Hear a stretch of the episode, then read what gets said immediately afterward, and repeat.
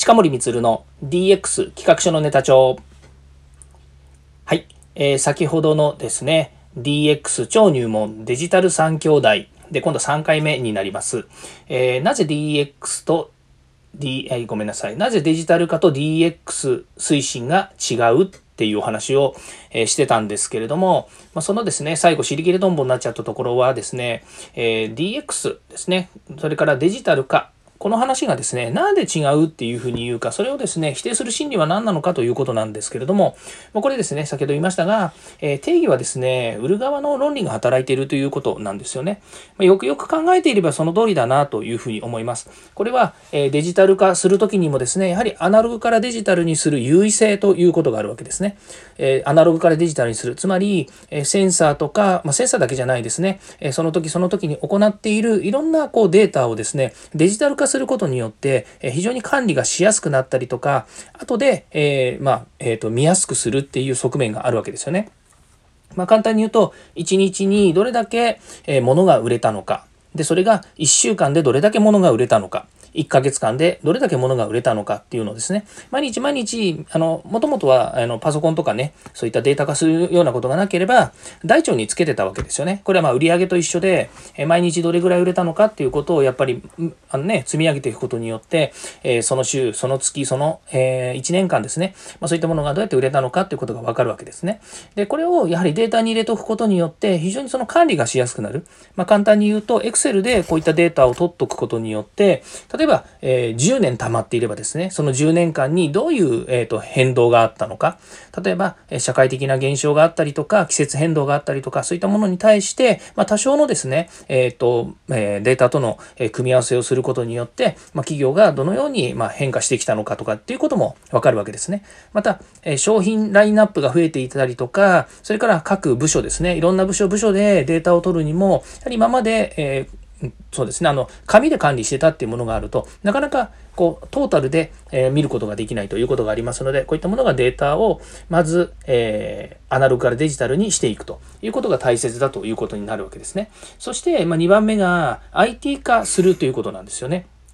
で、IT 化するっていうことは何かっていうと、えー、今まであったデジタルのデータを今度は IT の仕組みとしてみんなで利活用しようということですね。例えばネットワークというものができて、最近ですとまスマホとかタブレットみたいなものがあると、いろんな拠点拠点ですね、いろんな地域ですよね。えー、例えば東京と大阪に、えー、本社と支店があるのであれば、支店の情報を速やかに本店でももらって、それを見ることができる。例えば、え大阪にある商品の在庫がどれぐらいあるのか。または今どういう状況で仕事が進んでいるのかっていうこともですね、えー、皆さんでこうグループ、グループウェアというですね、あの一つのま大きなアプリケーションを使うことによって、そのデータを見たりとか、行動管理っていうことまでできるようになるわけですね。で、こういったものは IT 化を進める人たちですね。例えば、まあ私もそうですけども、IT コンサルタントって言われてた時には、まあ今でも言われてるかもしれないし、自称 IT コンサルタントかもしれないですけども、まあそういったことをですね、企業様にお話しして、で、まあ新たなツールを入れたりとか、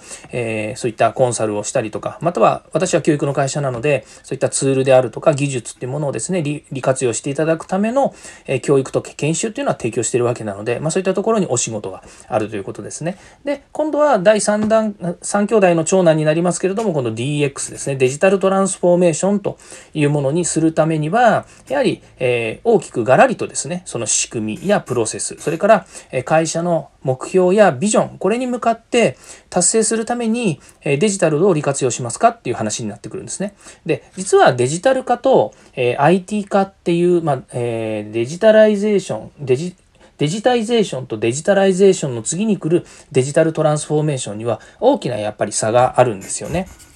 で、それはさっき言ったように、えー、さっきっていうのは前の回ですね。えー、前の回の時にお話ししましたように、やっぱり、えー、売るものがやっぱり全然違うんですよね。それともう一つはデジタルトランスフォーメーションと言っているのは、えビジネスが絡んできます。ま経営トップが、えこの先10年もしくは20年にわたって会社がこういうふうに変わっていくんだっていう中にデジタルをどう活用しますかっていう話になってきます。まあ、そうなるとちょっと小難しい話になっちゃうとあれなんですけどもやはり会社のビジョンを、え左右するようなビジョンは左右しないですね会社のビジョンに対して会社の今までの運営とガラリとやっぱり変える、まあ、それこそ、え IT は入れてたけどもその IT をえ活用して、え新しい商品を作っていくとか、または、えー、昨今の話にあるようなペーパーレスであるとか、それから、えー、働き方改革であるとかっていうもので、会社、従業員の人の幸せも含めて、社会にどういうふうにですね、えー、社会の変化に対してどういうふうに会社が変わっていこうかっていうものをデジタルを利活用するって言った時には、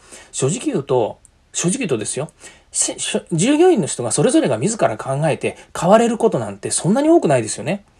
で、働き方改革だって、収入を週3にしましょうって言ったところで、従業員の人が、よし、やるぞって言ったって、それはね、有給使ってたりとかっていうのだって、ちょっと違うと思いますし、それから勝手に休むってことも違うと思いますよね。やっぱり会社が、えどういうふうに、やっぱりデジタルで仕組み化をして、え従業員の人にもっと、え働く、え環境を良くしましょうって言ったところで、収入を週3にするとか、もしくは残業をゼロにするとか、まあ、その代わり、え待遇面であるとか、それから働くくポジション変わるであるとか、そういったものも会社が考えるべきことであって、従業員自らがですね、あの、早々やっぱり変えられるわけではないんですよね。っていうように会社がですねビジネスとしてどう変革するのかっていうことがデジタルトランスフォーメーションの大きなやっぱり目的なんですよね。確かに、えー、デジタイゼーションでアナログをデジタル化しましょう。から、えー、デジタライゼーションで IT 化して IT を使ってもっと会社を効率よくしましょう。これも、えー、企業が判断すべき材料ではありますけれども